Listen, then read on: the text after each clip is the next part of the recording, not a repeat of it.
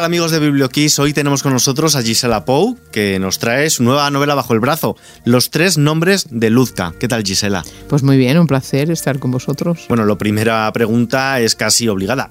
¿Quién es Luzca?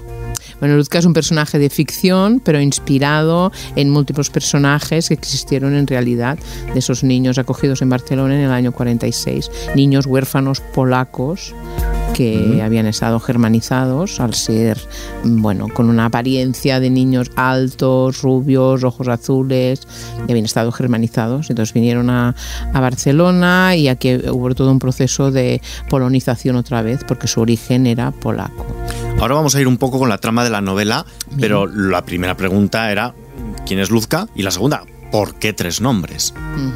Bueno, Lutka ah, es una niña que llega a Barcelona a pasar. Estamos en el año 46, ha terminado la Segunda Guerra Mundial. Ella proviene de, Polonia. En Polonia fue secuestrada a los tres años y tenía un nombre el cual no recuerda porque, bueno, aparte del trauma era muy pequeña. Luego fue germanizada, fue adoptada por una familia alemana y tuvo otro nombre. Y luego, ah, cuando de mayor quiso buscar a su familia real, a su familia biológica, pues descubrió que tenía otro nombre. Los tres nombres, de, de Tan fácil como, eso. Pero es que además la, también tres nombres y la novela tiene tres, voces, porque además de Luzca nos encontramos con Emma, y con Isabel. Exactamente. Emma es una niña de su edad, catalana, que, bueno, que vive en Barcelona. Isabel es la madre de Emma, que trabaja en el centro donde está Lutka, que es la mano, bueno, la mano derecha no, pero es un personaje muy cercano, un personaje real, que es Wanda Morbidger. Esta novela nos la ambientas en la post-segunda guerra mundial, en, la en el 46. 46, nazismo. Eh, es un periodo en el que se ha escrito mucho, muchísimo. Es un reto para vosotros escritores hacer algo nuevo, escribir sobre algo de lo que todavía no se ha ambientado ninguna trama. Lo has conseguido. ¿Cómo? ¿Es una pregunta o una afirmación? Es una afirmación ah, vale. para que te bueno, Bueno, yo creo que Mira, las vidas de la gente en general, ya no hablo de la Segunda Guerra Mundial, pueden ser muy parecidas, pero cada una tiene una voz propia. El secreto, entre comillas, es uh, que cada que estos ahondar mucho en los personajes, conocerlos muy bien, humanizarlos, que los conozcas muy bien desde tú como autor ¿no? y como creador, y entonces creas una historia única, aunque haya un marco real de todo lo que ocurrió, pero esto es ficción y estos personajes se convierten en personajes reales, y por eso es distinto simplemente. ¿no? Además, en la novela hablas de un hecho que quizá mucha gente no, no conozca, que es esa escuela polaca que hubo en Barcelona, la primera escuela polaca. ¿En qué consistió esta institución? Bueno, uh, en el año 1946, una serie de niños que estaban en un campo de refugiados en Salzburg, llegaron a Barcelona uh, de la mano de uh, la Cruz Roja Internacional y del consulado polaco en Barcelona. Eso fue gracias a una persona, a Wanda Morbiter, a otros también, pero Wanda era como la persona, era, canciller del consulado polaco en Barcelona y gracias a ella pues llegaron. ¿no? Estos niños mmm, venían de una guerra y habían sufrido cantidad de traumas y habían vivido muchos, muchos infiernos. Entonces Lutka llega a Barcelona y esta niña se niega a hablar sabremos luego por qué, si leemos la novela, eh, y, poco a poco, gracias a la otra voz, que es Emma, que es esta niña de nueve años, hija de Isabel, gracias a esta amistad, pues empieza a integrarse. ¿no? Esta escuela no es exactamente, es una escuela polaca, pero era un centro de acogida uh, para esperar que estos niños, uh, sus familias biológicas, los encontraran. ¿no? Durante la guerra, pues bueno, fueron secuestrados, pero claro, existe, existen uh, familiares. Muchos de ellos volvieron, algunos, perdón, volvieron a Polonia, otros a otros a otros países de Europa, algunos incluso a Estados Unidos, donde tenían a, a personas familiares o sí, a personas que los requerían, ¿no? Y algunos no encontraron a nadie. No, estuvieron algunos unos meses, otros un pocos años y unos 16 estuvieron 10 años. Por eso Lutka, bueno, quise que estuviera 10 años porque tenía más recorrido por la historia que quería contar. Hemos hablado un poquito de Lutka, también de Emma, y qué papel juega también Isabel. Bueno, Isabel es la es madre de Emma, es una mujer muy cercana a Wanda, es quien está en la cocina de este centro. Wanda, permíteme un inciso, Wanda es el personaje real, Real, que existió sí. en la vida real en esta en, en- en aquella época. Las otras tres mujeres son personajes ficticios, Sí, por, sí. por dejarlo claro y aclarar sí, un poquito. Sí, sí, exacto. Ah, Wanda Morbitzer es un personaje real, como muy bien has dicho. Eh, siempre tengo mucha prevención con los personajes reales porque, porque es dificultoso, porque hay que ser muy fiel a lo que fueron en realidad. Y para escribir sobre ella, que es un personaje secundario, aunque es muy importante, pero es muy secundario, ah, utilicé lo que ella había escrito. Bueno, hay conversaciones que evidentemente no, no Bueno. existieron, pero eran necesarias, ¿no? Pero ya digo que he sido muy, muy precavida con ella. Y bueno, Sí, además los niños recuperan en esta novela la, la lengua y la cultura que les fue, que les fue robada, claramente. Sí, exactamente. Bueno, era, le- cuando llegaron aquí eran niños alemanes que, que no querían hablar en otra cosa y poco a poco y lentamente pues fueron polonizados y poco a poco fueron recordando algunas cosas de sus orígenes y gracias a ello encontraron a, a- a personas que los estaban buscando, claro está. Pero en estas líneas además también encontramos cierto paralelismo, podemos decir, con los niños catalanes a los que la lengua catalana también les fue roba- robada por el franquismo. Exacto, bueno, el caso de Emma, Emma habla catalán en casa, y, pero no tiene libros en catalán. Su abuelo, que ella no tiene padre, su abuelo ejerce las funciones de padre, es un hombre joven, su abuelo, y, y le lleva libros en catalán que son prohibidos libros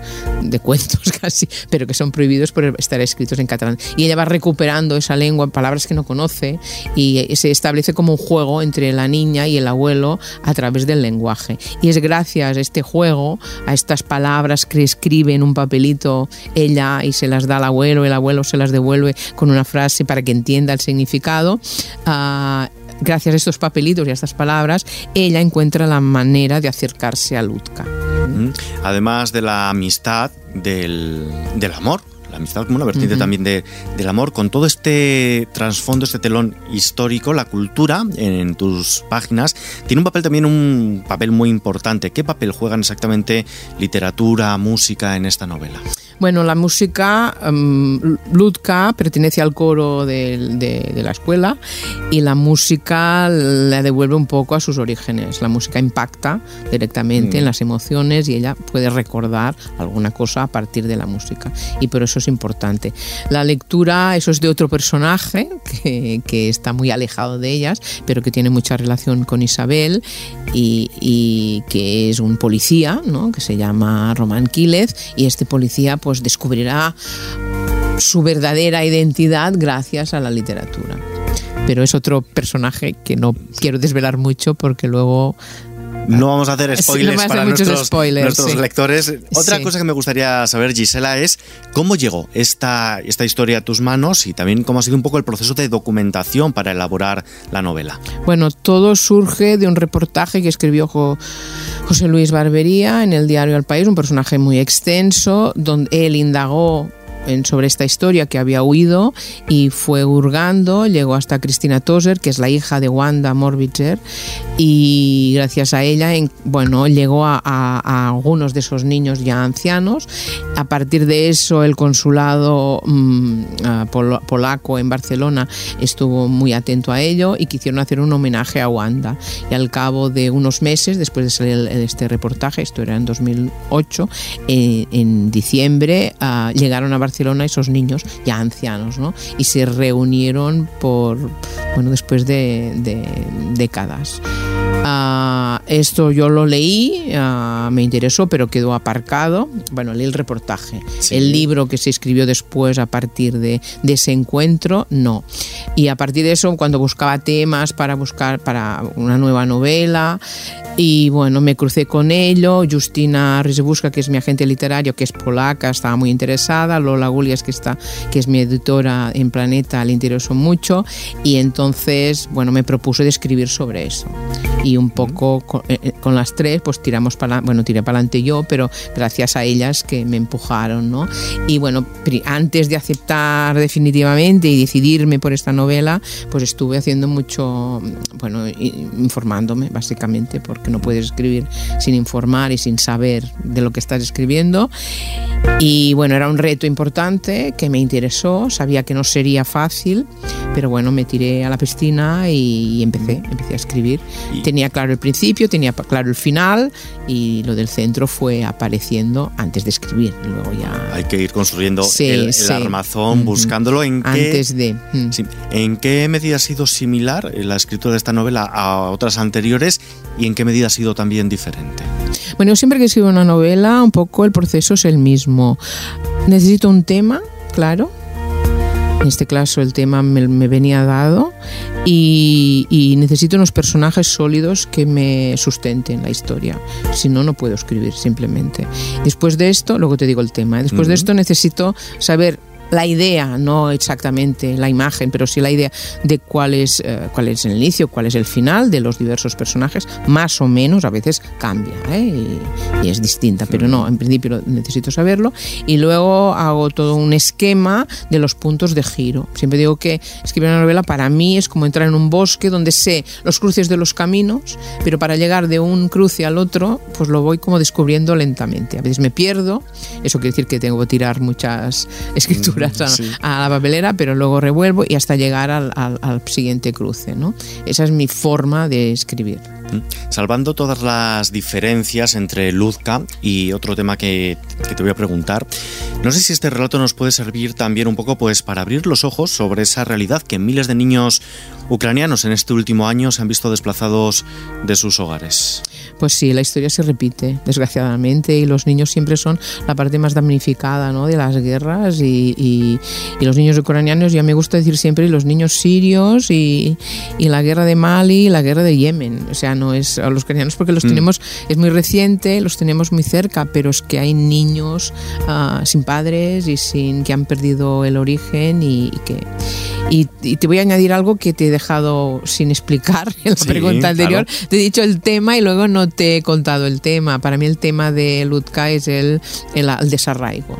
El desarraigar es quitar una planta del suelo y con sus raíces y luego la arraigas en otro sitio. ¿no? Y Lutka lo dice bien al final de la novela, cuando, cuando se reúne con sus antiguos compañeros y, explica, digo, éramos como pequeños árboles con las raíces al viento que no sabíamos de dónde veníamos y no sabíamos a dónde íbamos. ¿no? Y eso es como una, una metáfora en el, en el fondo que explica muy bien qué es lo que quiere ser el tema principal. Hay muchos otros temas, no voy a, pero el tema principal de Lutka es ese. ¿no? Acaba de salir a la venta, está en las librerías desde hace unas horas, unas horas, unos días. Para esas personas privilegiadas, que esos afortunados que ya lo han podido leer al completo, ¿cómo han valorado? ¿Qué te han destacado de este relato? Bueno, pues no sé, porque aún no he tenido tiempo, pero hoy nos ha ocurrido algo muy chulo, ¿no? Hemos ido a Onda Cero, una señora ha visto el libro que lo llevaba Rosario y dice, pero este, pero este libro, este libro me ha gustado muchísimo, que lo que terminaba de leer no sabemos quién es, ¿verdad? Ni, ni de dónde salía la, la lo que destacan, ya te lo diré, dejemos pasar unas semanas, ¿no? Mis amigos bien, que son los primeros lectores, pero antes en, en o incluso antes, cuando termino el manuscrito, lo dejo a leer a mucha gente y luego me llegan muchos, eh, bueno, muchos, muchas críticas, en lo cual siempre agradezco muchísimo. Y bueno, siempre me dicen lo mismo, ¿no? Me han dicho lo mismo, que engancha mucho, que es muy interesante y que les ha hecho llorar en algunos momentos. Pues no sé si es bueno o es malo, pero es lo que hay, ¿no? Sí, ya que te tenemos aquí con nosotros, pues a, a mí, que te estoy entrevistando, a nuestros oyentes seguro que también quieren conocerte un poquito más tú de formación tengo entendido que eres, eres bióloga. Sí, estudié ciencias biológicas, bueno, me licencié, incluso escribí un libro en una, beca con, con el, bueno, con mi profesor y con una compañera, un libro sobre eh, ecología urbana, Barcelona, o sea, algo muy, muy, muy moderno, era el año 83, o sea que eso viene de lejos, pero yo no pensaba escribir, la verdad. Siempre, me, siempre he sido muy creativa, me ha gustado mucho pintar, dibujar, pero escribir aún no. Y luego, bueno, salió por ahí. Empiezas escribiendo relatos porque te apetece, porque no sabes dónde vas, porque no sabes lo que quieres, terminar una carrera, pero te ha gustado, pero tampoco te sientes como para tirar mucho. Y poco a Mm. poco estudié luego filología catalana para aprender a, a escribir, a leer y a escribir. A tercero me di cuenta, en el tercer año me di cuenta de que, bueno, quizá no hacía falta. Mm. Licenciatura ya tenía una y, bueno, podía aprender a leer y escribir desde otro punto de vista y, bueno, y fue muy lento, todo es muy lento en mi vida. Pero hablando de escribir, ¿cómo acabaste luego escribiendo guiones para televisión? Bueno, porque me gustaba inventar historias, ¿no? Y entonces ah, apareció, esto se lo debo a una amiga, que me dijo, mira, ha salido un máster, un máster de guion. Y digo, ¿a guion? Si mi formación es científica, pero me presenté, tenía ya un libro publicado, una una novela muy, muy, que en, en el fondo es un cuento largo. Y bueno, me cogieron porque había, y bueno, fue el primer máster que se hizo de guion. Y luego eso ya salté al terminar el máster, al cabo de un año, fue en el, 90, el máster en el 91 y en el 93 ah, ya me llamaron, en el 92 hice algo de guiones, me dieron algún trabajo y en el 93 ya empecé con la primera serie catalana y española, que era Poble Nou, solo para televisión de Cataluña y ya no paré, la verdad es que no paré. Sí, No- hasta que ya sí que paraste para dedicarte en exclusiva a la escritura. Sí, esto hará unos. Realmente, en El Silencio de las Viñas, que también es de Planeta, que salió en el 2011, en el 2010 empecé y lo hice, y ahí sé que estuve en un parón guionístico durante año y medio para escribir la novela, pero cuando escribo novela, pues necesito tiempo, no puedo compaginar eso. Por la mañana escribo y por la novela y por la tarde guiones no lo sé hacer, no lo he hecho nunca. Y entonces, bueno, fui como alternando la escritura de novela los guiones, pues necesito comer y, y en ese momento aún no me daba para mucho la, solo la escritura de novela y luego escribí La voz invisible, he escrito relatos para, bueno, relatos no, libros para jóvenes, he ido para institutos hablando, pam, pam, pam y, y ahora hace dos, tres, antes de la pandemia, el 18, no sé, nunca sé si el 18 o 19, que ya me dedico exclusivamente a. Acaba de salir, como decimos, los tres nombres de Luzca, editado por Planeta. Pero ¿qué te traes también entre manos? Pues ahora Porque la intuyo, promoción. porque intuyo que tampoco estás del todo No, para. Bueno, ahora no. Bueno, ha salido también unos cuentos muy cortitos en La Galera, en catalán y en castellano, ah, que se llaman Camila, que quieren ser una, un- una colección. Bueno, quieren ser, no, van a ser una colección de tres títulos. O sea, acaba de salir el primero, aún no está en las librerías. Y porque alterno siempre ahora entre hago algo para adultos y luego algo para chicos. Escri- He escrito otra, otra novela juvenil que está presentado en una editorial, a ver si dicen que sí, hace algún mes, aún no han dicho nada, y ahora estoy pensando otra novela para adultos, pero me, me- no es que me apetezca alternar adultos y jóvenes, sino es que lo necesito, algo más ligero, con más humor, con, bueno, pues, y lo... Sí, eh, también, al fin y al cabo, no deja de ser otro pequeño reto creativo, cambiar un y poco me, de estilo. y no, no, y, y me interesa la gente joven, me interesa muchísimo. Me interesa muchísimo. Para mí son, unos lectores muy críticos. Si no les gusta, pues no les gusta, no te van a decir que me interesa Sí. muchísimo. Además, la crítica del lector más infantil, más juvenil, es muchísimo, muchísimo más clara, muchísimo más sincera. Muy sincera, sí. ¿Cómo- ¿Qué feedback es el que sientes cuando estás en una feria de libros o, o charlando con Bueno, yo lo tus que lectores? los feedback más es en, en cuando voy por los institutos, una obra que bueno en Cataluña ha funcionado muy bien, en el País Vasco también muy bien, que se llama La joven de la medianoche o La noia de la mitjanit en Cataluña y a institutos y bueno, claro, tener la respuesta de los lectores es como cerrar el círculo, ¿no? Si tú escribes en casa tranquilamente o no tranquilamente, pero tú escribes en casa, en tu despacho, etcétera, etcétera, lo mandas, sale, ahora empieza otra época, ¿no? Sale pues eso, el lanzamiento, eh, los clubs de lectura, cómo funciona, pero cuando te encuentras con los lectores es como cerrar el círculo por completo, ¿no? Es como reencontrarte con un hijo, siempre digo. Ahora empieza a andar, el hijo, Lutka empieza a Sí. andar, lo pierdo de vista, no sé qué ocurre. No sé qué ocurre, la gente lo lee o no lo lee, o los clubs de lectura Sí. y tal, y luego me llamarán un día, mira que lo hemos leído en el club de lectura, y, y ese momento es es el reencuentro, ¿no? Con, lo, mandas de Erasmus, podemos decir. Sí, un poco así, de vista ahí, le dejas vía libre sí. bueno, en, bueno, en, manos de otros, en este caso de la editorial, lo, de Planeta. lo independizas, ¿no? En un hijo que se va de casa, que tú ya no tienes ningún control sobre él, se va y luego vuelve, ¿no? Y en Mm. ese reencuentro para mí es como cerrar el ciclo, el ciclo de la escritura y la lectura, ¿no? Mm. Vuelve el, el domingo a comer a por el tape. Sí, sí, sí. Que también nos gusta conocernos un poquito más y me gustaría saber, Gisela, qué es lo que te estás leyendo en este momento y qué libro nos te gustaría Bueno, recomendarnos. Ahora estaba, estaba leyendo algo de Ravensbrück, que no creo que es un campo de concentración de, solo de mujeres de, de- de este periodo, porque estoy investigando sobre otras cosas. Estoy leyendo algo en catalán, eh, del, del Sarés, del Josep Sarés, del Francesc Sarés, perdón, que bueno, que no, que aquí no creo que tenga. Me he leído el de Almudena Grandes, que me gustó, pero no tanto. O sea, soy muy fan de Almudena Grandes, me ha gustado muchísimo, mucho todo, lo he leído todo. Y, y bueno, eh, todo va a ir bien, quizás es lo último que he leído hace una semana y media. Y ya por terminar, estamos en una radio musical. ¿Qué banda sonora le pondrías a los tres nombres de Ah, Luzca? pues mira, esta pregunta no me la han hecho nunca. no, no te lo esperabas. No, y no mira. me lo esperaba. No te la tenías preparada. He ido a pillar. Bueno, algo de jazz, yo creo. Pues se lo dejamos en manos, si te parece, a nuestro técnico, a Gustavo A ver, Luna. venga, a ver si él- Nos va a poner algo, de algo de jazz jazz. para terminar y para dejarlo ahí de fondo mientras leemos los tres nombres de Luzca, Muy editado bien. por Planeta. Gisela Pou, muchísimas gracias por acompañarnos.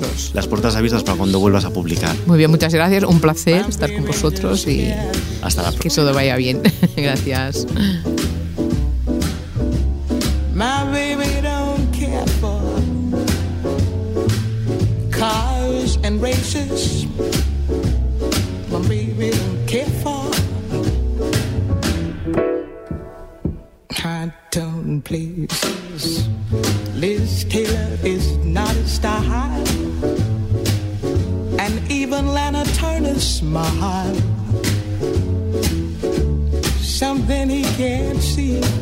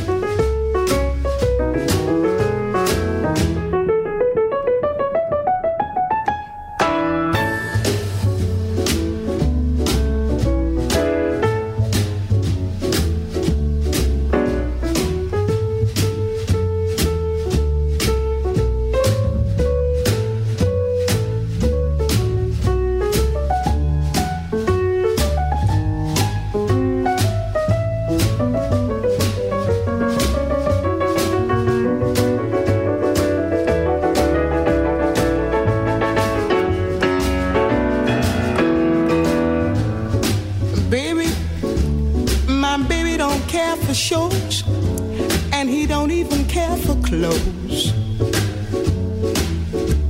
He cares for me.